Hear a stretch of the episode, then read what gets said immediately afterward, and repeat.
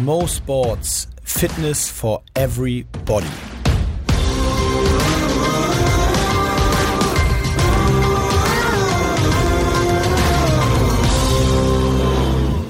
So, neue Folge, es ist schon wieder soweit. Mo Sports ist am Start und heute freue ich mich, über ein Thema sprechen zu können. Erstmal mit einem geilen Gast. Na, vielen Dank, ja. Vor, vor allen Dingen aber auch. Der geilste überhaupt. Über ein, genau, der geilste überhaupt. Vor allen Dingen aber auch über ein Thema sprechen zu können, äh, oder eine Perspektive, die ich bis jetzt noch nicht hatte und die ich auch noch nicht so oft gehört habe, muss ich sagen. Denn heute ist bei mir Patrick Ittrich zu Gast. Patrick ist äh, Bundesliga-Schiedsrichter im Fußball, ähm, hat knapp 100 Einsätze in der ersten und zweiten Liga, ähm, viele, viele verschiedene Highlights da als Schiri schon erlebt. Aber erstmal, Patrick, vielen, vielen Dank, dass du da bist. Sehr gerne, sehr gerne. Ich habe gerade gesagt, du hast irgendwie knapp 100 Spiele in der ersten und zweiten Liga schon geleitet. Bist zwar jetzt gerade verletzt, da kannst du nachher noch mal ein bisschen drüber erzählen, Ja. aber äh, hast also eine Menge Erfahrung. Ich habe äh, gelesen, 413 gelbe Karten hast du gegeben in der Zeit. Ja. 22 Elfmeter. Ja, Und vielleicht noch zum Einstieg. ja. Welche Karte, vielleicht auch gerade die roten, du hast nämlich auch 19 rote Karten vergeben, Kann ich ja nicht sein. nachgelesen. Die sind alle rausgefallen. Ja, ja. Welche, an welche erinnerst du dich? An welche rote Karte? Äh, An die für Emre Moore. Ich Okay. hab, das war auch einer meiner ersten Bundesligaspiele. Da bin ich gleich, was heißt ins kalte Wasser, aber es ist glaube ich der fünfte oder sechste oder das achte Bundesligaspiel. Äh, Borussia Dortmund gegen Hertha BSC Berlin. Und äh, da gab es vor dem Spiel Riesentheater, weil Tuchel, Trainer in Dortmund und Dardai, die haben sich ähm, aufgeregt über die harte Spielweise. Hat, da hat der Tuchel sich aufgeregt und dann gab es da richtig vorm Spiel schon Alarm. Da wurde schön hochgekocht das Spiel.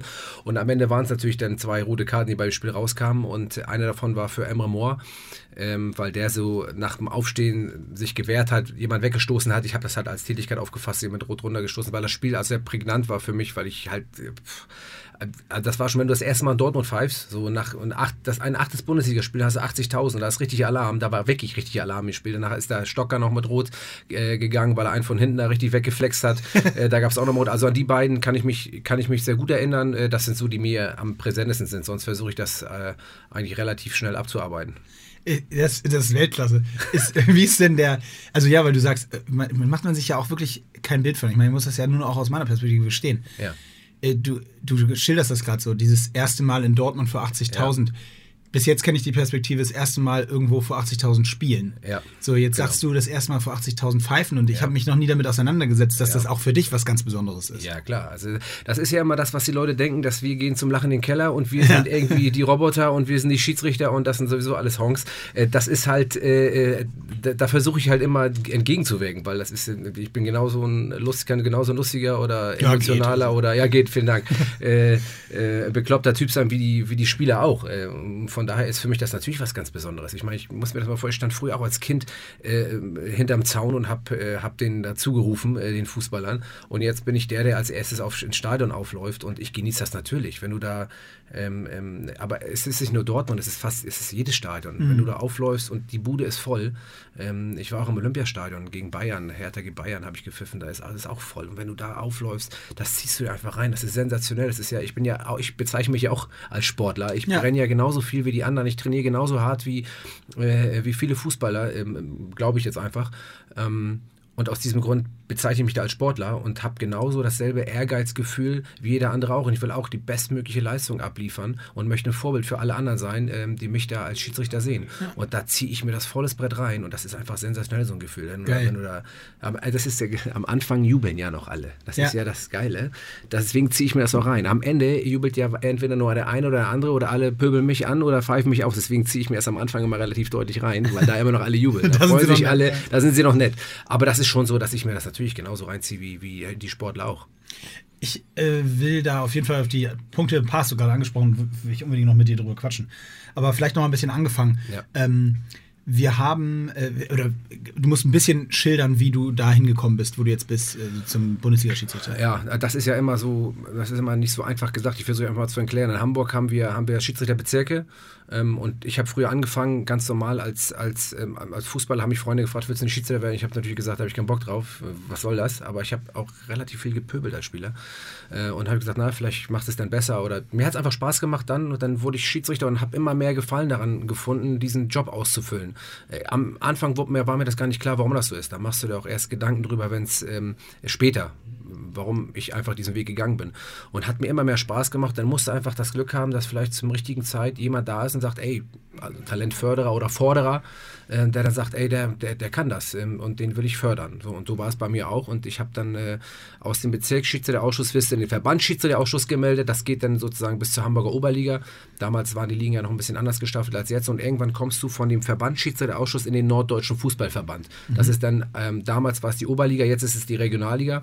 Und dann steigst du halt peu à peu auf. Und zwischendurch machst du halt, gibt es so Lehrgänge in Duisburg, wo Länder gegeneinander spielen, also Hamburg gegen Baden-Württemberg, okay, ja. diese Länderpokale. Da gehst du auch als Schiedsrichter hin. Das ist so eine Talentförderungsmaßnahme. Und da beobachten dich dann auch DFB-Funktionäre, DFB, offizielle DFB-Beobachter und die geben dann auch, ähm, ähm, ja, die geben dann auch ja, ihre Meinung dazu ab, ob jemand das schaffen kann oder nicht. So, also letztendlich genauso eine Ausbildung letztendlich wie genauso eine Ausbildung wie als Spieler, wie, wie als Spieler auch nur. Ich habe, ich muss halt jede Liga durchlaufen.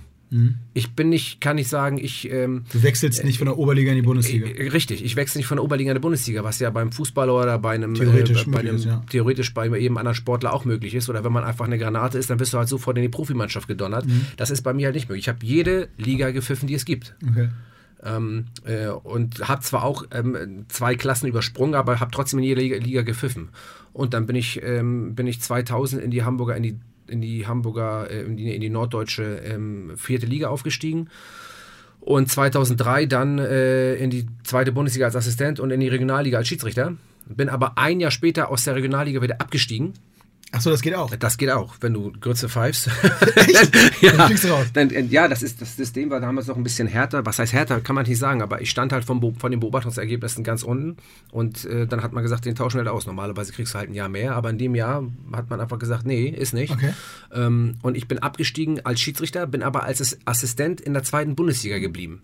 Mhm. Ähm, das hat mir so ein bisschen den Arsch gerettet, würde ich mal sagen, weil ähm, okay. wenn ich da jetzt auch noch abgestiegen wäre, weiß ich nicht, ob ich heute in der Bundesliga wäre. Okay. Das ist also immer, hat auch viel mit Glück und Pech zu tun, wie überall. Du musst halt zur richtigen Zeit am richtigen Ort manchmal sein. Ja. Bin ich halt aus der Regionalliga wieder abgestiegen, dann wurde gerade die Jugend-Bundesliga gegründet und habe ich vier Jahre in der A-Jugend-Bundesliga gepfiffen. Okay. Und in der zweiten Liga und in der, in der Regionalliga damals, also in der vierten Liga gepfiffen. Und bin dann 2008 wieder in die Regionalliga aufgestiegen 2009 in die dritte Liga aufgestiegen, zeitgleich als Assistent in die Bundesliga aufgestiegen und dann äh, ein Jahr später in die zweite Liga aufgestiegen. Also ich bin jedes Jahr dann aufgestiegen. Hat mir wohl ganz gut getan, mal abzusteigen. Ja. Äh, das so aus ist das ja Perspektive. Ja, ja aber es ist, es ist mit den Vereinen so, es ist überall so, wenn du halt keine Fehler machst, dann kannst du halt daraus nicht lernen. Und das ist als Schiedsrichter, ich glaube auch als Spieler, lernst du nie aus. Das ist unmöglich. Also ich habe, du denkst, du bist ja der größte Bundesliga-Schiedsrichter, dann fährst für 80.000 und dann passieren die Sachen, ähm, wo du denkst, warum passiert mir das jetzt? Wie kann das sein? Aber das macht dich halt nur stärker, wenn du daran nicht zerbrichst. Aber das ist, ich sag mal, Persönlichkeiten, die in die Bundesliga kommen als Schiedsrichter, das muss man jetzt so egoistisch oder auch vielleicht so selbstbewusst sagen, ähm, die sind in den meisten Fällen so stark, ähm, in ihrer Persönlichkeit, dass sie auch, auch Rückschläge ja, verkraften können. Also muss ich ja auch mal wirklich, also wenn ich mir das von vorm Fernseher Woche für Woche beobachte, dann muss ja auch die Bemerkung erlaubt sein, dass das ja schon auch fast schon so ein bisschen gefühlt was Masochistisches hat, dass man das wirklich da durchsteht. Also wenn ich mir das angucke, da sind neun Bundesligaspieler am Wochenende und egal auf welchem Platz und wie du ja eben gesagt hast, egal wie es steht, mhm.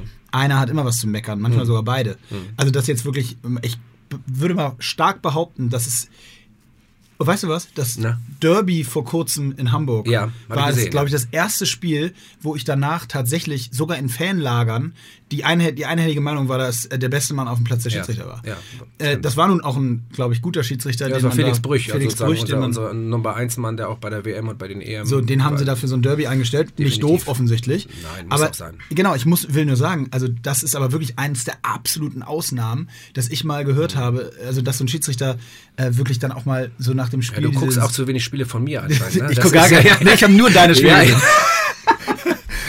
Nein, also, du hast ja vollkommen recht. Das ist total äh, äh, spannend, wie du es sagst. Es ist schon, es ist ja schon, man fragt sich da an manchen Stellen ja schon, kann man das aushalten? Und du sagst, musst du, wenn du in der Bundesliga pfeifst. Ja, aber du wächst ja mit Liga zu Liga, wächst auch dein Selbstvertrauen, wächst deine Persönlichkeit, die Art und Weise, wie du spielst. Du, du wirst ja ähm, ähm, dadurch, dass du halt immer weiter, immer mehr bekommst, auch musst du dieses, das musst du irgendwie abfedern können. Und, das, und irgendwann ist halt auch Schluss. Kann auch sein, dass man sagt, in der dritten Liga und der zweiten Liga ist halt Feierabend, qualitativ, emotional, wie auch immer. Mhm. Und dann kann es durchaus sein, dass dann der Weg nicht weitergeht. Das ist, mhm. ja, das ist ja überall so. Das ja. ist im, im, im, Managerwesen Klar. so, das ist in anderen Sportarten so. Entweder man hat nicht das Glück oder man ist einfach von der Qualität nicht so oder auch von der Persönlichkeit oder auch von der Persönlichkeit nicht so ausgereift, dass es halt nicht geht. Ja. Das es halt auch ähm, und dann muss man ähm, äh, muss man das akzeptieren und dann ist auch okay.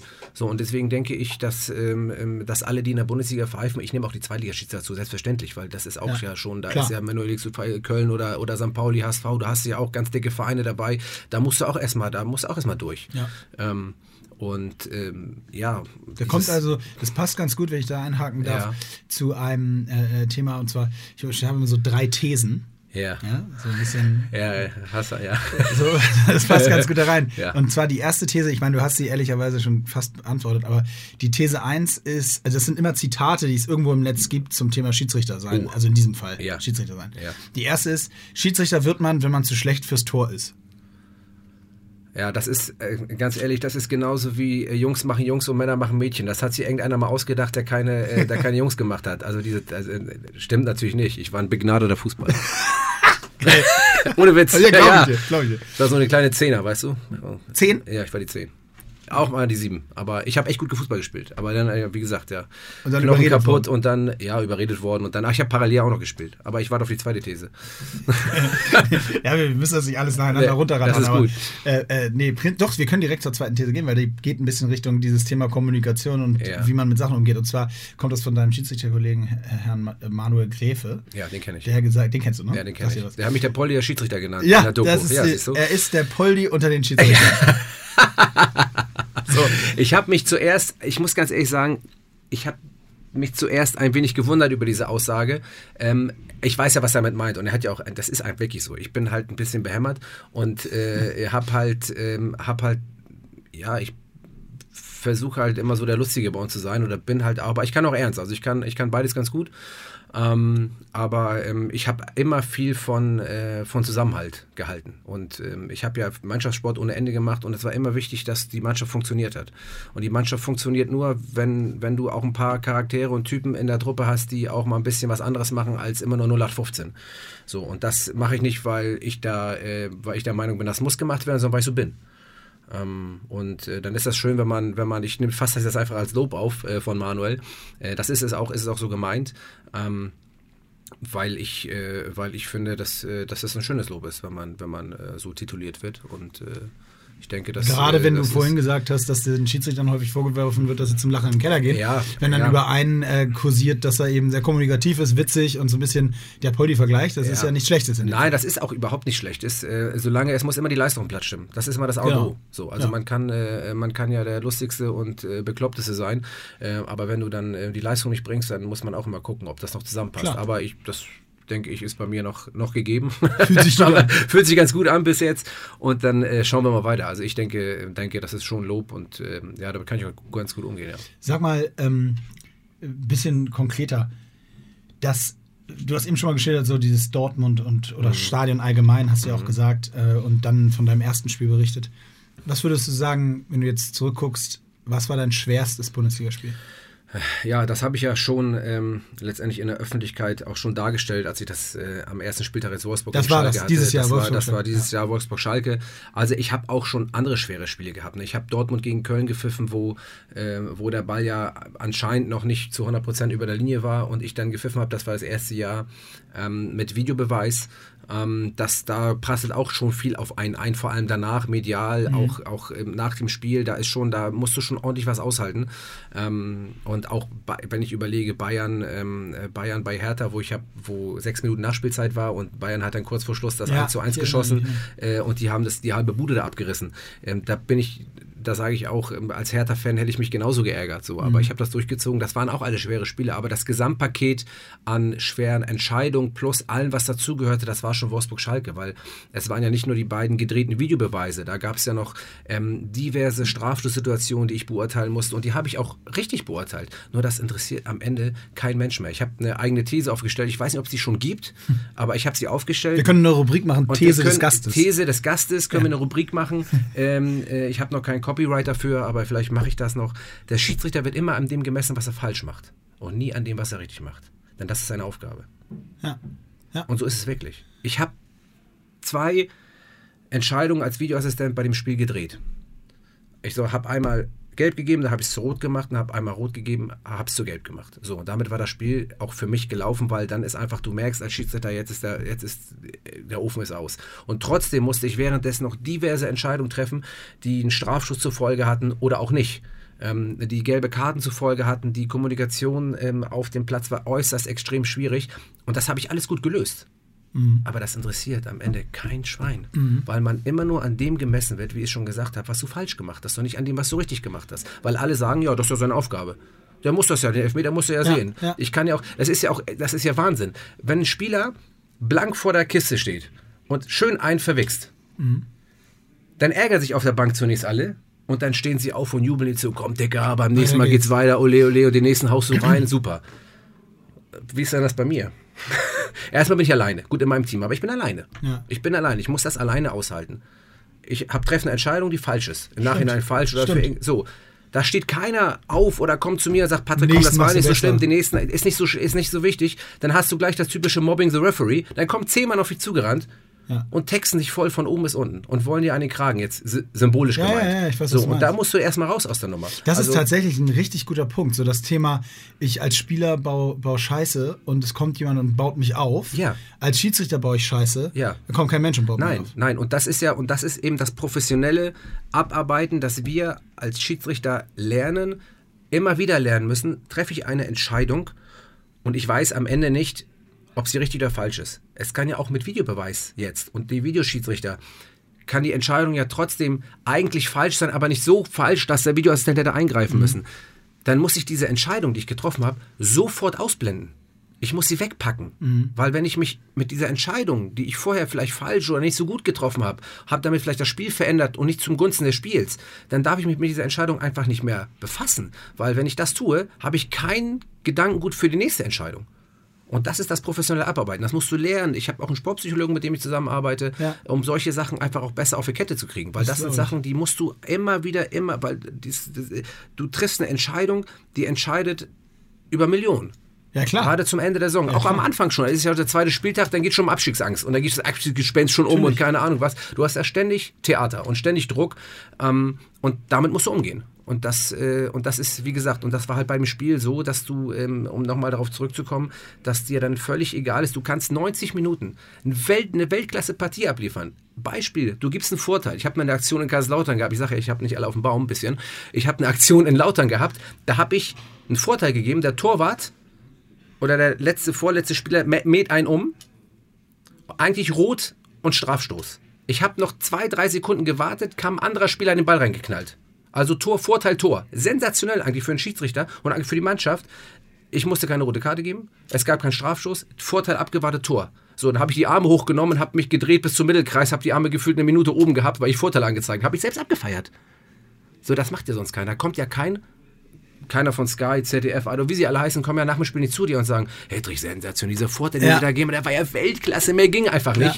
Nee, dann kommen sie nicht. Die kommen, wenn du Kacke gebaut hast. Ja. Oder wenn irgendwas zu erklären ist, gar nicht mal bei ganz so wichtigen regeltechnischen Sachen. Immer wenn irgendwas schiefgelaufen ist, dann musst du dich rechtfertigen vor der Kamera. Ja, stimmt. und manchmal hast du da als Schiedsrichter auch keinen Bock zu. Geht das, was, was, also nervt dich das?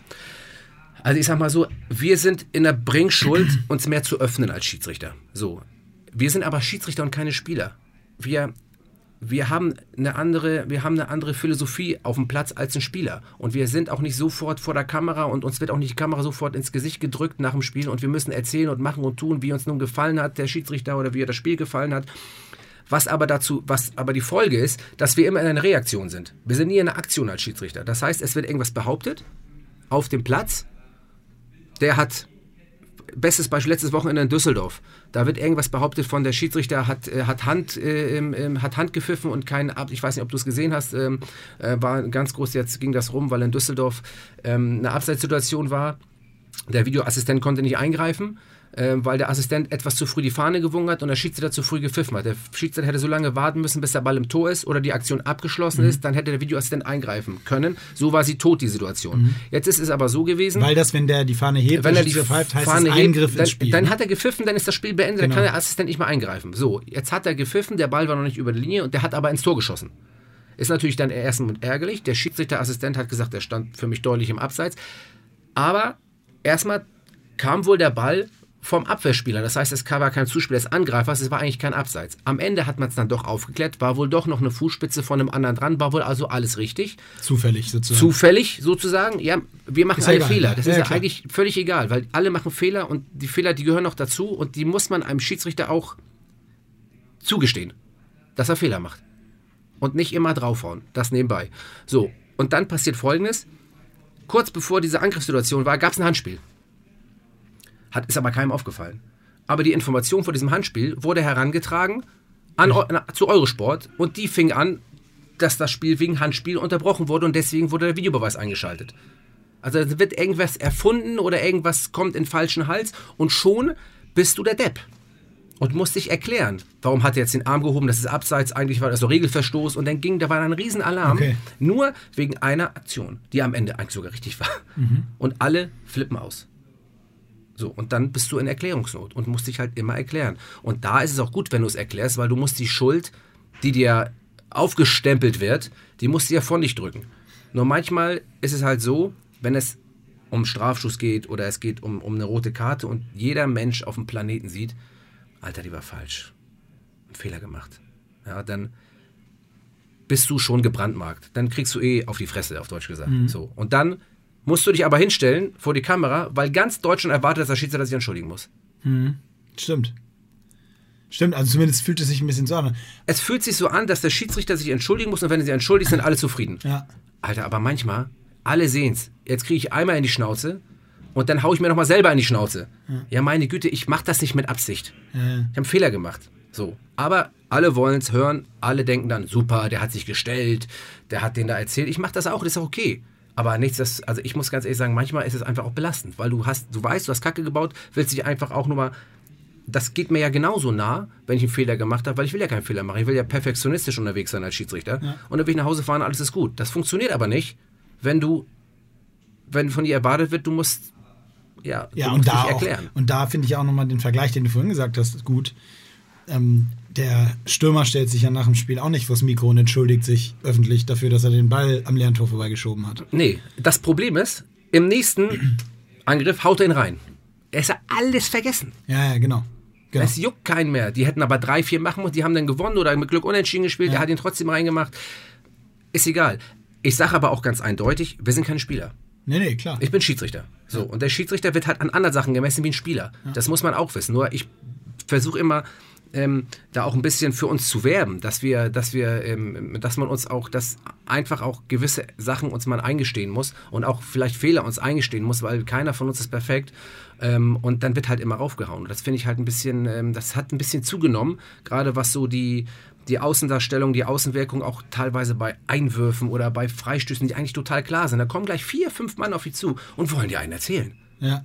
Wollen dir einen erzählen. Das sieht man immer, ne, wenn für- ein Einwurf ist und ja, das ist ein Einwurf, fünf Leute von fünf beiden Leute Seiten von beiden Seiten, anstatt sich wieder, anstatt zurückzulaufen, ich sage jetzt mal Beispiel Handball, die haben gar keine Zeit, sich zu beschweren, Ja, weil das Spiel so schnell ist, anstatt zurückzulaufen und in Deckung zu gehen, ja, dann fangen sie noch die Murmel hinten rein, da hat der Schiri schuld, weil es einen Pressschlag gab und er in die falsche Richtung Schiedsrichter dabei, den, den Einwurf gegeben hat. Völlig Banane. Beneidest du da manchmal äh, Schiedsrichter aus anderen Sportarten im Umgang?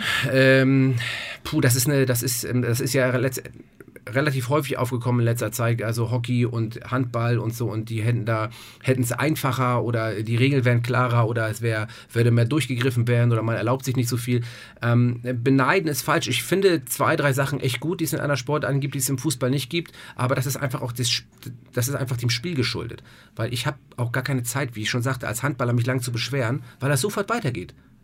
Und dann ist in der nächsten Aktion schon wieder vergessen, dann bist du schon wieder im Angriff. Du hast gar keine Zeit, den Schiedsrichter anzumachen. Es sei denn, das Spiel ist unterbrochen, weil da einer halb tot auf dem Boden liegt. Aber grundsätzlich geht es immer schnell weiter.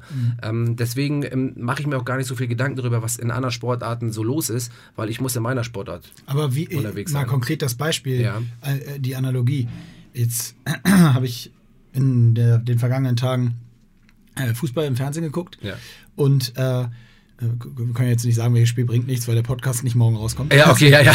Also es ist völlig egal, welches Ja, Spiel. ja, Aber okay. meine Frage spielt auch eher auf was Allgemeines an, nämlich das, was du gerade gesagt hast, im Handball geht schnell weiter. Wenn du als Schiedsrichter auf dem Platz stehst und jetzt ist so eine Spielunterbrechung Mhm. und jetzt stellt sich da einer von den Mannequins vor diesen Ball, und macht also nichts anderes, als in Ja. dem Moment das Spiel zu unterbrechen. Ja. Das ist ja aber, ich nenne es mal Gentleman Agreement im Fußball, dass da jetzt auch nicht sofort eine Karte gezeigt wird, sondern er stellt sich da, also zumindest, sonst, sonst machen das ziemlich viele Schiedsrichter falsch, weil ich habe ein Beispiel, wie gesagt, von gestern Abend im Auge. Da passiert das am Ende reihenweise, wird sich einfach nur von Ball gestellt Ja. und das Spiel schnelle Ausführen des Balles wird damit erstmal unterbrochen. Stehst du da als Schiedsrichter daneben? Was macht das mit dir? Bist, denkst du dir, meine Güte, du Idiot? Oder denkst du dir, ist das so, stumpft man da ab? Ist das das Spiel? Weil als Zuschauer, der jetzt eben auch Handball zum Beispiel guckt Ja. und aus dem Hockey kommt, wo es mit Self-Pass so schnell weitergeht, so Ja. schnell kann man gar nicht gucken manchmal. Ja. Im Handball ja das Gleiche. Ich bin das halt irgendwie, kein Problem, ich bin das irgendwie anders gewohnt. Äh, und da ist nun diese Situation. Und da ist sogar ein Spieler, der theoretisch vielleicht das Spiel schnell machen möchte. Aber ist halt erstmal tot und dann wird er mit der Nee, Hacke da, nochmal das, ist, weggespielt. das ähm, ist in der Tat zu sanktionieren. Also es gibt ja Situationen, wo ich als Schiedsrichter auch mal dankbar bin. Ich, man muss da auch ein bisschen weiter ausholen. Ähm, ähm, deswegen ist es ganz gut, dass wir so reden können. Ja. Ähm, als Schiedsrichter habe ich ein Ermessen. Und das Ermessen ist eigentlich das Größte, was ich habe als Schiedsrichter, weil die Schwarz- und Graubereiche, Schwarz- und Weißbereiche sind ganz, ganz eng gefasst und sind klein. Und die Graubereiche sind riesengroß. Das ist das Ermessen, das ich als Schiedsrichter habe. Und das brauche ich auch, um das Spiel zu leiten. Und das Spiel so zu leiten, dass ich gut rauskomme und dass am besten alle Mannschaften noch Aber was meinst du damit jetzt in dem Zimmer? Das werde ich dir sagen. Manchmal ist es so, dass ein Spieler das Spiel schnell machen möchte und ich sage, halt, halt, der liegt ja noch auf dem Boden, äh, mach mal ruhig. Ich hab, kann mir also immer irgendwas suchen, womit ich es begründen kann, dass ich mir jetzt keine gelbe Karte gebe und dass das Spiel vielleicht auch besser ist, mal langsam zu machen, weil vielleicht brauche ich eine Verschnaufpause, vielleicht braucht der Spieler eine, vielleicht braucht das Spiel eine Verschnaufpause. Das kann manchmal sein, aber dazu musst du irgendeine Möglichkeit haben, das auszunutzen. Das heißt, das ist eine Möglichkeit des Ermessens. Auf der anderen Seite, wenn ich merke, der Spieler will wirklich schnell das Spiel fortsetzen, kann es aber nicht, weil sich einer davor gestellt hat, dann hast du eigentlich, weil es eine Unsportlichkeit ist, die Pflicht, ihn zu verwahren. Okay, Und mein das Gefühl ist auch, ist. und das ist auch okay. ja, und dein Gefühl wird sein, das ist aber nicht der Fall, sondern man, und das ist auch zu erklären, das sind Karten, die nicht zwingend sind, die kannst du auch mal weglassen. Ja. Und wenn du ein Schiedsrichter bist, du, du hast mir eben die gelben Karten vorgelesen. Du wirst ja auch als Schiedsrichter daran gemessen, Mhm. wie du so ein Spiel leitest, wie viele Karten du hast. Was sagst du denn zu einem Schiedsrichter, der am Ende zehn Karten hat und zwei rote? Was sagst du, was denkst du grundsätzlich über diesen Schiedsrichter, ohne dass du jetzt über das Spiel nachdenkst? Was würdest du über so einen Schiedsrichter denken? Alter Ja, Vogelwild. wahrscheinlich- wahrscheinlich, Was macht er da? Kein, genau. Keine Persönlichkeit, Spiel nicht unter Kontrolle. Aber diese Karten würden in der Gesamtheit immer vorkommen, wenn du alles das durchziehen würdest, was man im Endeffekt bemängelt schnelles vom, vom, ähm, äh, vom Ball stellen, äh, Mobbing the Referee. Ähm, ähm, also da gibt es tausend Möglichkeiten, sofort zu verwahren. Dann hast du am Ende zehn Aber gelbe das ist doch eigentlich ein totaler Widerspruch in sich, oder? Dass man sagt, man möchte, dass die Schiedsrichter keine Fehler machen und dann müssen die Schiedsrichter aber im Grunde genommen aufgrund von Statistiken und wie über sie gesprochen wird, an gewissen Stellen doch wieder drüber hinwegsehen. Ich meine, du hast ja, man muss das ja auch weiterdenken. Eine gelbe Karte an der Stelle wegzulassen, kann ja 20 Minuten später grätscht der einen von der Seite um. Richtig, auch andersrum kann die zweite gelbe Karte auch die gelb-rote sein. So, Und eben. du musst Oder auch so als rum, Schiedsrichter ja. wissen, du greifst ja elementar in ein Spiel ein mit einer gelb-roten Karte. Ich suche keine Entschuldigung für Spieler.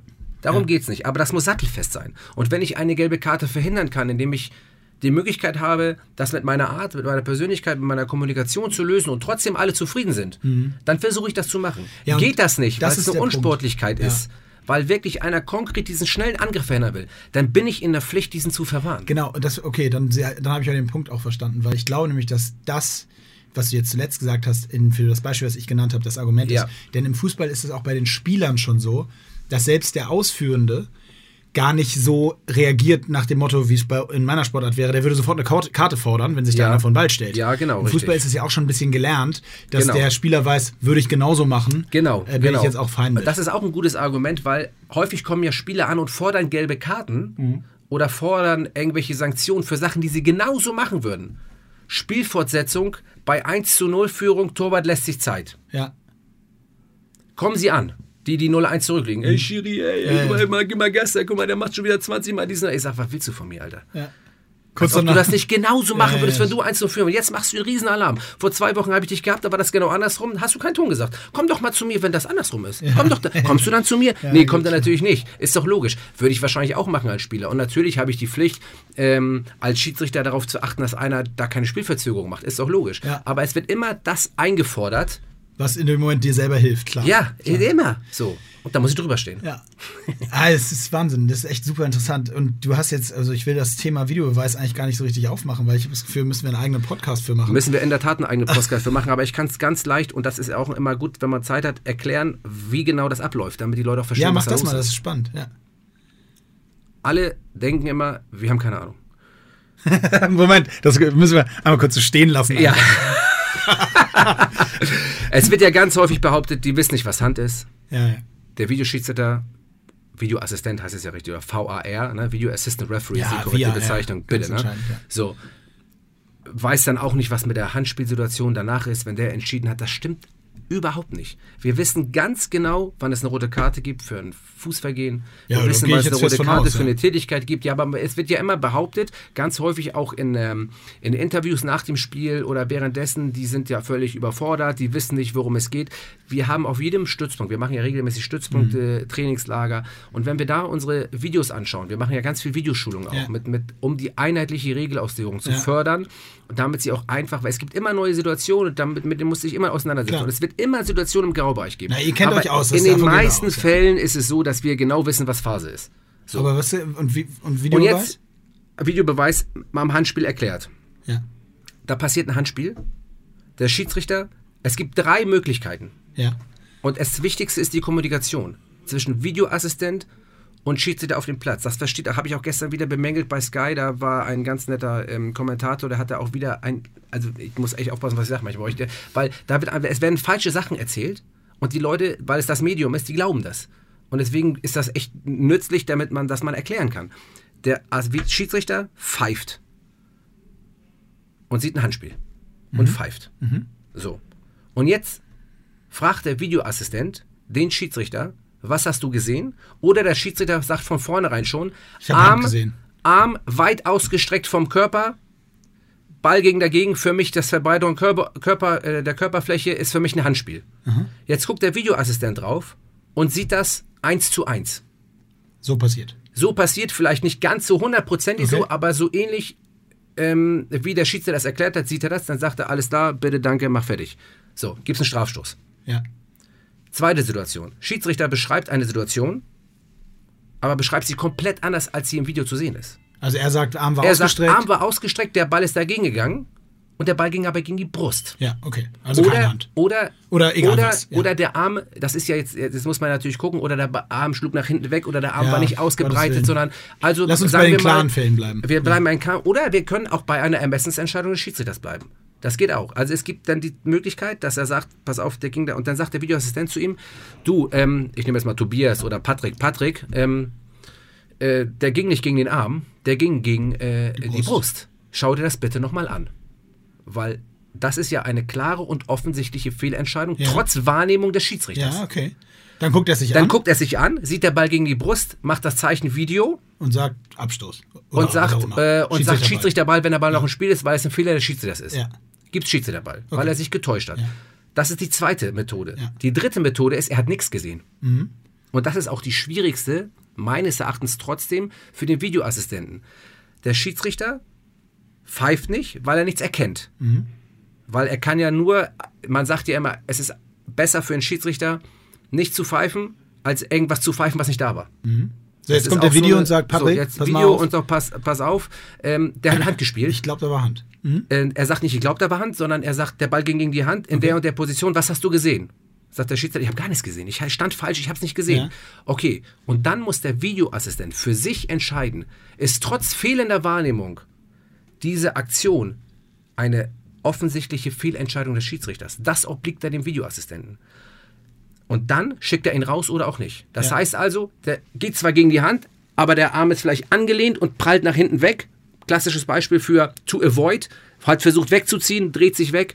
Dann sagt er, der ging zwar gegen die Hand, aber keine Absicht zu erkennen, äh, keine Wollte Verbreitung der Körperfläche, wegdrehen. wollte sich wegdrehen. Ähm, wir machen weiter mit Ecke oder wie auch so. Okay.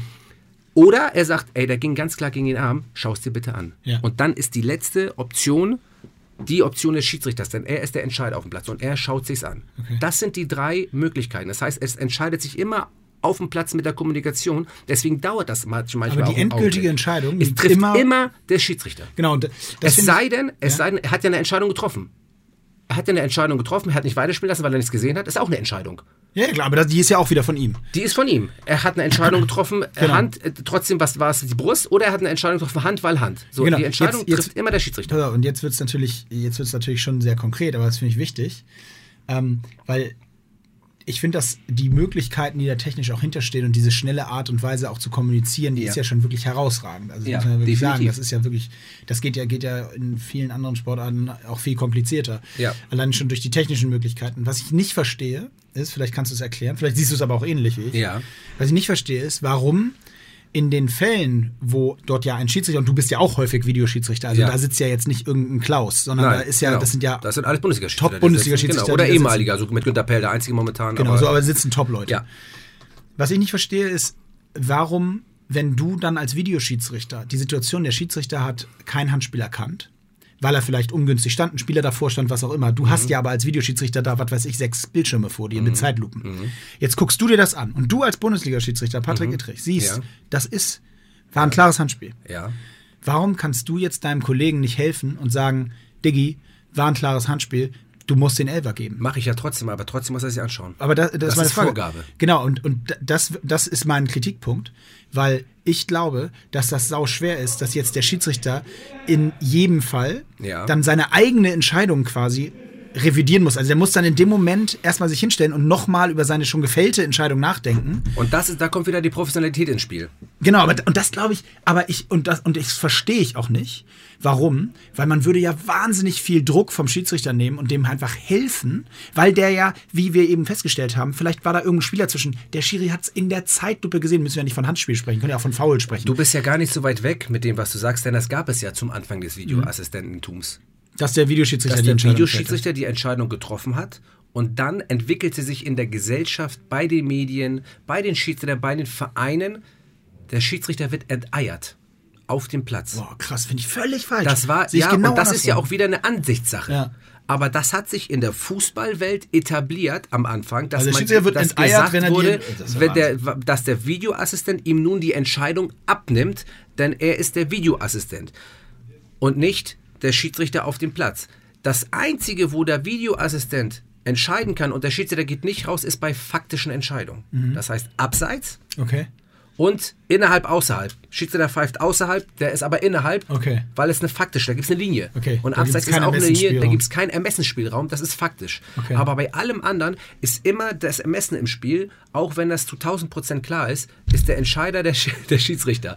Und deswegen muss der rausgehen. Wir haben am Anfang es so gehabt, dass wir gesagt haben, bei den ganz 1000 Milliarden prozentigen Sachen, ähm, da muss der doch nicht extra rausrennen. Okay. Trotzdem soll er raus, weil der Schiedsrichter hat ja auf dem Platz dafür gesorgt, dass er eine Entscheidung getroffen hat oder nicht getroffen hat. Eine nicht getroffen ist ja auch eine Entscheidung. Klar, also ich verstehe es. Und dann muss er rausgehen, damit jedem Menschen auf dem Planeten klar ist. Der macht ich bin der Macker hier in der Mitte und ich treffe die Entscheidung und nicht der Videoassistent. Finde ich, finde ich, also verstehe ich jetzt, sagen wir es mal so. Ja.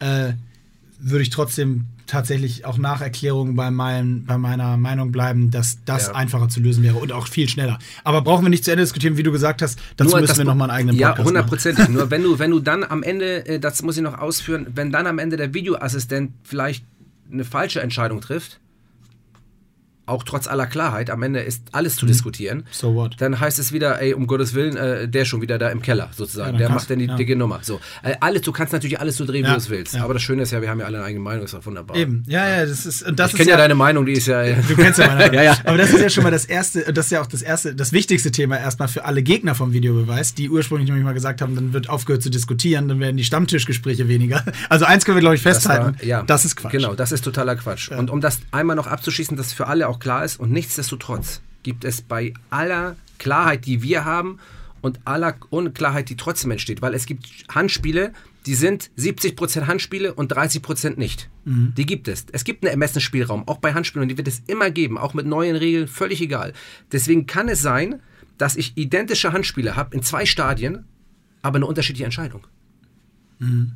Weil in keinster Mhm. Der Weise halt ein anderer ist, der ja. Ermessensspielraum da ist und die Entscheidung nicht klar falsch ist. Ob ich sie treffe für ein, für ein Handspiel oder gegen ein Handspiel. Ja. Deswegen kann man nie Klar. erwarten, dass es da eine einheitliche Geschichte gibt bei dem Ermessensspielraum. Nee, genau. Und Es das, sei denn, du änderst das ist mein dahin. Appell, das Ja. muss akzeptiert werden. Genau, das muss akzeptiert werden. Weil, weil, wenn es nicht akzeptiert wird, dann kommt es, das wird ja von allen hoch, das ist unfassbar. Dieses Handspiel war vor anderthalb Jahren, hat es keinen interessiert. Ja. Kein Mensch hat sich über Handspiel unterhalten. Heute teilweise werden einem die Knochen durchgetreten, da liegen noch die Schuhe im 16er. Da juckt das überhaupt gar keiner. Über, wäre das ein Handspiel gewesen, da würden sie alle ausrasten. Ja, das liegt eben Wahnsinnigen. am Videobeweis, weil Das seit dem Videobeweis die Leute denken, Moment mal, also Handspiel, das müsste man Ja. doch nun jedes Ja. Mal erkennen Ja, können. und genau. es hat sich einfach komplett geändert. Fußball ist schneller geworden. Wir haben 35 Millionen Kameras, die darauf gucken. Ja. Du hast andere Perspektiven und da ist klar, dass jede Kleinigkeit aufgedeckt wird. Und da muss dem Schiedsrichter der Ermessensspielraum zugestanden werden. ja, gut, es sei denn, und wie gesagt, du kennst ja meine Meinung, Selbstverständlich. es sei denn, es wird geändert und es heißt wirklich Hand ist Hand, Ja. völlig egal wie. Ja, und da Dann bin ich froh, dass ich wirklich kein Hockeyspieler bin, sondern Fußballer. Okay. da, äh, na, ist auch Haben wir egal. das auch geklärt. ähm, kurzer Themenwechsel. Ähm, Ja. und zwar äh, äh, einfach auch noch, nur noch mal um diese Professionalität äh, äh, da noch mal zu erklären, die hinter dem Schiedsrichtertum Ja. äh, steht. Zwei, zwei, zwei Sachen. Das erste ähm, ist das Thema Gehalt Mhm. und das zweite ist das Thema Training. Ähm, fangen wir vielleicht mal mit dem äh, Gehalt an. Das ist ja auch öffentlich. Also Ja. zumindest konnte ich es ganz öffentlich nachlesen, Ja. deswegen können wir da entspannt Ja, das ist sprechen. transparent für alle. Also ich glaube, das sind 60.000 Euro Grundgehalt. Kommt auf die Einstufung an, ob du Bundesliga-Schiedsrichter, mehr als fünf Jahre Bundesliga-Schiedsrichter oder FIFA-Schiedsrichter in den ersten beiden Kategorien, okay, alles also. Elite und Kategorie 1. Also ist roundabout 50 60 plus bis irgendwas. 80. Okay, 60 bis 80. Grundgehalt und dann gibt es, glaube ich, fünf und nur ein paar zerquetschte für Fünf, genau fünf. Pro Spiel. Ja, genau. Also du landest in einer Saison, wo du jetzt, was weiß ich, so 10 Spiele machst, bei gut 100.000 Euro, 150, irgendwo so in dem Rahmen. Brutto. Brutto, genau, Ja. brutto. Ähm, ist, das, ist das eine faire Bezahlung? Manchmal ja, manchmal nein. Also ich bin, ähm, bin da wirklich ehrlich, ich, wir, wir dürfen uns nicht mit Fußball vergleichen, aber klar. ähm, wenn ich jetzt sage, ich kriege zu wenig, dann hauen sie mir wieder alle draußen auf die Schnauze, weil sie sagen, der will fordern. Nee, das will ich nicht. Ähm, ich finde, für die Leistung, die wir erbringen, und da bin ich auch wiederum ganz klar mit meiner Meinung, ist das total angemessen, was wir bekommen. Es ist total angemessen und ich bin eigentlich ganz zufrieden mit dem, was wir bekommen. Ähm, nichtsdestotrotz ähm, ähm, bin ich auch ganz ehrlich, ähm, ähm, ähm, äh, gibt es manchmal Spiele, wo du sagst, das ist Schmerzensgeld. So, und dann ähm, ähm, wäre es auch nicht verkehrt, ähm, äh, auch mehr zu fordern. Ähm, aber ich bin keiner, der je irgendwas gefordert hat. Deswegen bin ich wirklich zufrieden mit dem, was wir haben. Und ich finde, die Bezahlung ist angemessen. Erstens sind wir keine Vollprofis, sondern sind semi-professionell. Die meisten von uns haben einen Beruf. Und das finde ich auch gut so. Ähm, und deswegen finde ich eigentlich diese Bezahlung ähm, ähm, ähm, angemessen, ja. Okay. Äh, zweites Thema Training. Ja. Äh, du hast vorhin schon mal ganz am Anfang gesagt, du trainierst quasi so viel wie ein, der ein oder andere Profi. Mhm. Ähm, beschreib das mal ein bisschen, weil ich glaube nicht, dass alle auf das Schiedsrichtertum gucken und sagen, ach, das sind ja die Jungs, die haben bestimmt in einer Woche wieder acht genau. Trainingseinheiten hinter Ja, sich. genau. Die haben acht Trainingseinheiten oder die fahren da schön locker hin und am Tag des Spiels und so. Das wissen ja viele auch wirklich nicht. Ich muss eigentlich zwei Wochen, muss ich konkret beschreiben. Die eine Woche, das ist die Woche nach dem Schalke-Spiel. Die werde ich einmal gleich beschreiben. Aber vorher eine Trainingswoche sieht bei mir so aus, ähm, dass ich ähm, auch in der Vorbereitung, ich fahre ins Trainingslager, äh, selbstständig äh, trainiere da jeden Tag. Ich bin ganz oft in, in Portugal und trainiere da für mich selber. Ähm, und ich habe hier einen Personal Trainer, weil wir sind ja alleine. Ich habe ja keine Mannschaft, mit der klar. ich trainieren kann. Wenn wir zusammen sind auf Stützpunkt, Gibt es noch wir andere. Bundesliga-Schiedsrichter, die aus deiner Region Ähm, kommen? ja, hier, Tobias Stieler ist, ähm, ähm, ist zugezogener, der wohnt in Hamburg hier, aber wir alle haben ja einen Job bei uns und dann kann, musst du halt gucken, dass du dein Training planst und ich habe einen Personal Trainer, mit dem ich ähm, in der Woche zusammen trainiere und ich komme schon auf meine, auf meine fünf Trainingseinheiten locker in der Woche. Man muss auch mal gucken, wann sind die Spiele, sind die Freitag, sind die Donnerstag, Klar. sind die Mittwoch. Dementsprechend, du kannst ja auch nicht in der Woche völlig durchdrehen, sonst bist du am Wochenende platt. Ja. So, aber ich habe schon und ähm, äh, fünf Trainingseinheiten, das umfasst ähm, das Konditionelle. Ich habe ja nichts am Ball, so, aber es umfasst Techniktraining machst du nicht so viel mache ich nicht so viel. Ne? Kopfballpendel. Also, Kopfballpendel habe ich eine Uwe Seeler, die äh, Horst Ruber Pendel mache ich nicht. Aber ähm, ähm, wie gesagt, das umfasst die Kräftigung, ähm, Stabi-Training, ähm, Schwimmen, ähm, ähm, Krafttraining ganz extrem. Ähm, mit, mit, ich habe ja, wie gesagt, ich muss eh gucken, dass ich meinen Körper zusammenhalte. Äh, viele Laufeinheiten, Sprints. Also es ist im Endeffekt alles vorhanden, was ich abbilde. Und wenn ich sehe, dass ein Schiedsrichter im Schnitt, äh, sagen wir mal, 10 bis 12 äh, Kilometer läuft und das ja nicht im Dauerlauftempo Im Spiel oder, oder im, im ne? Spiel, Ja. ähm, dann musst du einfach auch ähm, Grundlagenausdauer musst da sein. Grundlagenausdauer da sein und du musst sprinten. Es gibt Schiedsrichter, die haben auch teilweise 30 Sprints in einem Spiel. Mhm. Und das musst du auch erstmal, das musst du auch erstmal können. Und äh, da, das geht nur mit Training. Mhm. Ähm, das ist zum Beispiel, das ist so eine Trainingswoche. Aber so eine Trainingswoche kann auch ganz anders aussehen. Im Spiel Schalke gegen, ähm, Wolfsburg. Äh, Wolfsburg-Schalke. Da war das Spiel am, ähm, am Samstag. Wir müssen halt immer einen Tag vorher anreisen. Das heißt also, wenn Spiel 18.30 Uhr ist, muss ich trotzdem am Tag vorher anreisen und bin dann am Sonntag erst zu Hause. Mhm. Spiel war am Samstag. Natürlich war nach dem Spiel riesen Tohuwabohu, dann eine Presse ruft an, man muss sich natürlich mit seinem Coach, man hat immer einen Beobachter beim Spiel verständigen, ähm, man, man telefoniert mit seinem Schiedsrichter-Vorsitzenden über, gewiss, über, über das Spiel selber, das gehört alles obligatorisch dazu, dann, ähm, dann da, damit hast du den ganzen Sonntag zu tun. Dann bin ich Montag zum Dienst gegangen und am Dienstagmorgen bin ich nach Ufa geflogen. Ich weiß nicht, ob irgendjemand weiß, wo Ufa ist, aber Ufa ist 1400 Kilometer östlich von Moskau. Klar. Aber am Donnerstag, ja, selbstverständlich, ne? Klar. Aber am Donnerstag Europark Playoff-Spiel. FK Ufa gegen Glasgow Rangers. So, das heißt also für mich, äh, mit einem riesen Rucksack auf dem, ähm, Im, wahrsten, äh, im wahrsten, Sinne des Wortes, ähm, ähm, natürlich vom Kopf her, das war in der Tat so gemeint, fährst du ja. da am Dienstag früh nach Ufa. Das Spiel ist Donnerstag, weil du kommst, du musst immer einen Tag vorher ähm, zu einer bestimmten Zeit im Land sein. Äh, das ist Vorgabe der UEFA. Ja. Das ging aber nicht, weil Ufa am A-Punkt der Welt liegt. Ja. Also musst du dir schon. Arsch. Ja, ich mein Arsch, Entschuldigung.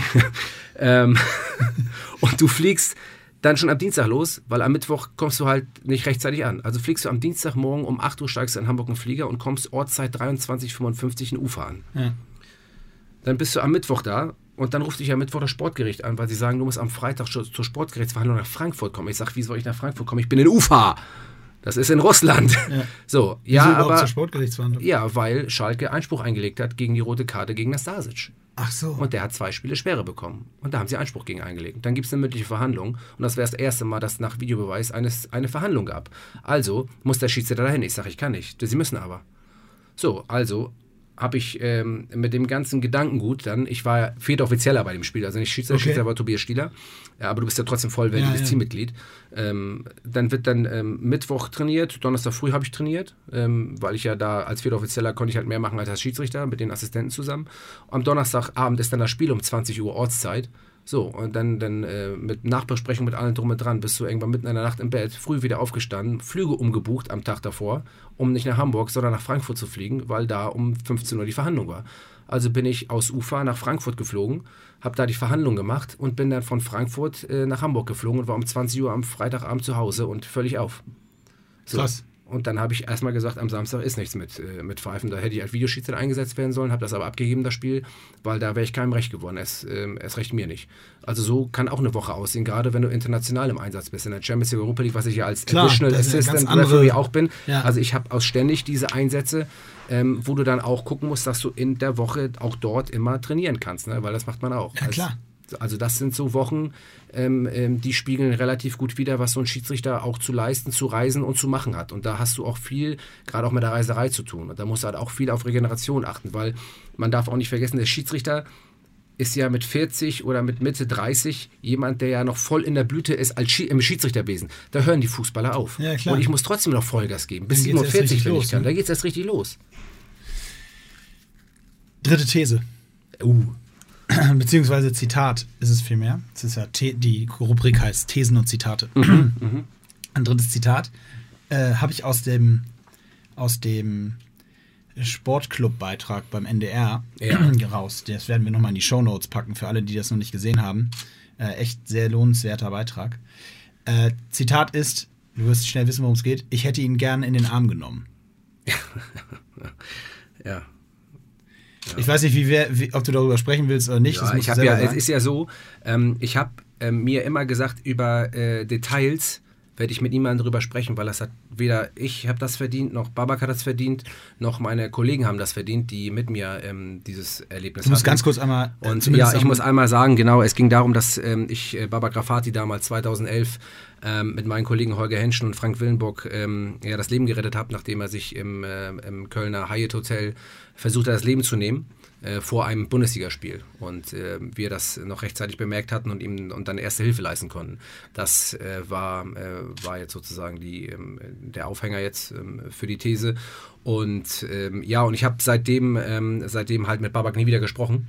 Daraus hin ist das Zitat ähm, entstanden. Und daraus hin ist das Zitat entstanden, weil ähm, ich ähm, bin, habe auch schon damals im Sportclub in, dem, in dem Beitrag gesagt oder in der Dokumentation gesagt, dass jeder sein eigenes Individuum ist und machen kann, was er will. So, und ich bin da auch kein böse drum, nur ich hätte gerne hätte es schön gefunden, ihn noch einmal zu sehen und in den Arm zu nehmen und einfach mal ähm, ähm, ihm zu sagen, dass ich ihn gern habe. So, das wäre wär einfach nur, nur von mir eine, ein Wunsch gewesen. Und wenn jemand das nicht möchte, aus welchen Gründen auch immer, dann habe ich das zu akzeptieren. Das habe ich auch schon gesagt und dann akzeptiere ich das auch. Ich habe es aber ich einfach, ich hab's einfach schade gefunden. Ja. So, und, ähm, Hast du dich jemals warum? gefragt, warum oder ist das? Äh, ähm, das kann ich, das weiß ich nicht. Das wäre das wär auch wiederum zu detailliert ja. und, äh, und, und da kann man ja über, man kennt mal keinen Menschen so genau, wie Klar. man glaubt, ihn zu kennen. Und von Klar. daher ähm, muss man das akzeptieren. Das habe ich auch. Und äh, das Thema ist für mich dann, für mich dann beendet.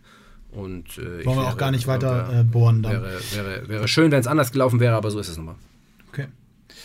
Ähm, jetzt noch, noch mal wieder ein harter Themencut. äh, aber so ist das halt. Ich kann damit um. Im Podcast. Ja. Ähm, Jetzt, du, du hast schon ein paar Mal gesprochen und ich bin zum Dienst gefahren, wir haben ja noch gar nicht drüber gesprochen. Du bist ja äh, bei der Polizei, bist ja. Verkehrserzieher, ja. gerade auch für, vor allem für Kids. Ja. Oder was heißt vor allen Dingen? Viele Erwachsene lassen sich ja nicht mehr so richtig Ausschließlich. Erziehen. Ausschließlich für Kids. Eigentlich musst du, eigentlich musst du die Erwachsenen mehr erziehen als die Kinder. Ich das ist unfassbar. Sagen. Ja, das glaube ich.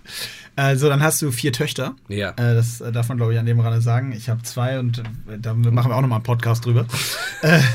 und, und du bist nun Schiedsrichter in der Bundesliga. Also, man kann, glaube ich, schon so ein bisschen, also es hat alles irgendwie eine Form von Dominanz, dominanterer Rolle in deinem, vom Privatleben. Wobei, das ja, wahrscheinlich zu Hause, zu Hause uh, nichts zu melden. Schwierig. Äh, aber zumindest Polizist und, und, ja. und Schiedsrichter. Ist ja. das so eine Rolle, auch, wo du dich auch siehst, so ein bisschen so, hast du gerne das Heft in der Hand?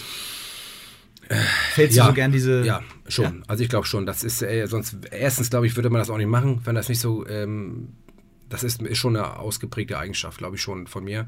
Ähm, und ähm, da machst du dir ja eigentlich keine Gedanken drüber mhm. vorher und sagst, ich habe den und den Charakter und die und die Eigenschaften und der, die und die Persönlichkeit bin ich, jetzt mache ich den und den Job. Ähm, ich wollte eigentlich kein, auch kein Polizist werden. Und ich wollte auch kein Schiedsrichter werden, komischerweise. Ja. Deswegen ist es interessant, weil mich das viele fragen, ähm, ist das so dein Naturell, dass du entscheiden willst, dass du, ja, ich habe Bock zu entscheiden, ich habe das aber erst später bemerkt. Ja. Ich wollte, ich wollte, ich wäre zur Feuerwehr gegangen normalerweise. Ich war Industriemechaniker und wollte eine andere Herausforderung. Da fuhr ein Feuerwehrauto vorbei und da stand, wir stellen ein. Ich sage, wie geil ist das denn? Äh, ähm, jetzt habe ich einen Beruf, der Industrielle, ähm, ähm, muss ja so einen handwerklichen Beruf haben, wenn du bei der Feuerwehr anfangen willst. Bei der Feuerwehr angefangen, war aber zum gleich schon Schiedsrichter und da hat mir ein Kollege von, der, von als Schiedsrichter gesagt, geh doch zur Polizei, ist das doch auch genauso geil habe mich gleichzeitig bei der Polizei beworben, völlig wertfrei und bin dann zur Polizei gegangen. Ich habe nie gesagt, ich will Leute einsperren, ich bin hier, ich will äh, 5000 Handfesseln anlegen. Ich äh, habe da, das war nie mein Ziel, aber ich bin trotzdem aufgegangen ähm, in beiden okay. Bereichen. Also völlig aus der Not heraus geboren, äh, zu einer, zu einer, die Not zu einer Tugend gemacht und auch zu einem, äh, ja, zu einem äh, ja, zu einer Profession, würde ich sagen. Profession, ja. Leidenschaft offensichtlich. So wie du drüber brutal, sprichst, merkt ja, man es auf jeden Fall. Ja. Ich habe noch ein paar, äh, Wahnsinn, wie schnell mir die Zeit vergeht. Ja. Wir haben, ähm, ich habe noch ein paar Fragen, die mich, die mich interessieren. Zum einen, ähm, was würdest du sagen, wer, welcher ist der beste Fußballer, den du jemals gepfiffen hast? Ich habe in der Jugend, in der, als ich in der A-Jugend war, habe ich Mesut Özil mal in der A-Jugend bei FC, beim FC Schalke. Ich habe Schalke gegen die anderen, ich weiß nicht mehr, gepfiffen und ich habe noch nie jemanden gesehen, der die Gegenspieler so hat stehen lassen wie Fahnenstangen. Das habe ich noch nie gesehen. Mhm. Ich habe gesagt, das ist so eine Vollgranate, sowas ist unfassbar. Habe ich alle schimpfen hier auf Mesut Özil, ähm, ähm, aber das, was ich da gesehen habe, habe ich gesagt, das ist einmalig. Sowas hast du noch nicht gesehen. Geil. Und das fand ich, das ist mir immer haften geblieben, wie der ähm, äh, Fußball gespielt hat. Mhm. Ähm, das ist das, was ich gesehen habe und das war in der A-Jugend. Das war jetzt, ich habe mit Ösel ja sonst viel, nicht viele Berührungspunkte gehabt in der, in der Bundesliga ja. in Bremen, da war ich noch selber nicht in der weg, Bundesliga, da war er auch schon, schon weg. Deswegen ähm, kann ich das nicht beurteilen. Ähm, aber das, ähm, das ist mir, das ist mir haften geblieben. Ich habe noch nie einen technisch so starken Spieler gesehen mhm. wie Mesut Also Mesut Özil, geil. Und äh, welcher, welcher Trainer ist bei den Bundesliga, Zweitbundesliga-Schiedsrichtern am beliebtesten? Gut, dass du mir nicht die andere Frage stellst, weil nee, die hätte ich nicht beantwortet. Aber es war mir schon klar. Das habe ich mir gedacht. Nein, äh, am beliebtesten, ah, das ist auch schwer. Oh, am beliebtesten. Also ihr sprecht ja bestimmt ist, auch viel über ja, na, Wir sprechen über alles, selbstverständlich. Das ist wie in der Ehe, ja. Ja, ähm, aber auch nicht über jeden Furz. Ne? Also, also, am beliebtesten ist, ähm, also ich kann sagen, für mich, für mich der angenehmste Trainer immer, das muss ich jetzt so ein bisschen in die Vergangenheitsform packen, war Benno Müllmann. Aha. Ähm, weiß nicht, ob ihr noch viele kennen oder einige kennen, ja. aber Benno Müllmann war ja, Rostock für, äh, hat auch in der Bundesliga Bielefeld, zweite Liga überall, Münster, überall gewesen. Das ist für mich so ein angenehmer Mensch gewesen und mhm. immer, immer ähm, ähm, immer gerade heraus und echt angenehm. Ich muss ganz ehrlich sagen, mit dem habe ich richtig, das war ein richtig angenehmer Mensch. Ähm, und ich glaube, dass eigentlich fast alle angenehm sind, wenn du mit denen abends nicht beim Fußball ein Bier trinkst. Ja.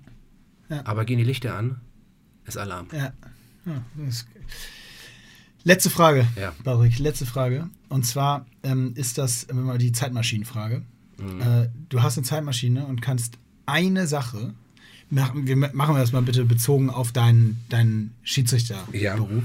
Okay. Du hast, kannst eine Sache rückgängig machen aus deiner Karriere. Erstmal, gäbe es eine und wenn ja, welche? Ich weiß aber nicht, was das für eine Folge hätte im Schiedsrichterwesen, wenn ich diese Sache zurückdrehen würde, weil ich ja dann überhaupt nicht sagen kann, bin ich denn jetzt, ich bin ja super zufrieden mit dem, was ich habe. Ja. Ich bin Bundesliga-Schiedsrichter, das ist ein Elitekreis, das ist ein Klar. privilegiertes Tum, es ist sensationell. Wenn ich jetzt diese Sache ändern würde, weiß ich nicht, ob ich jetzt immer noch Bundesliga-Schiedsrichter wäre. Aber ich glaube, ich hätte ähm, eine gelb-rote Karte nicht gegeben beim Spiel Bochum gegen, ich weiß nicht mehr gegen wen es war, das war 2011, nämlich war es, ich habe eine sensationelle Saison gepfiffen, nachdem ich in die zweite Liga aufgestiegen bin und habe eigentlich habe schon nach einem Jahr fast an die, an die Bundesligatür geklopft und im zweiten Jahr habe ich ein Spiel gemacht, das war auch sensationell an der Brömer Brücke in Osnabrück, zweite Liga, auch super und da habe ich schon gesagt, Alter, ich bin der, ich steige in die Bundesliga auf. Und das Spiel, das danach kam, das ging brutal in die Hose. Und das lag an einer gelb-roten Karte, die ich gegeben habe. Und die zweite gelbe, die dann einer gelb-roten zur Folge hatte, die hat mir das ganze Spiel kaputt gemacht. Und die gelbe Karte, die muss ich weglassen. Dann hätte sich das ganze Spiel gedreht und dann wäre ich in der Tat vielleicht sogar früher in die Bundesliga aufgestiegen. Ob das gut wäre oder nicht gut wäre, weiß ich nicht.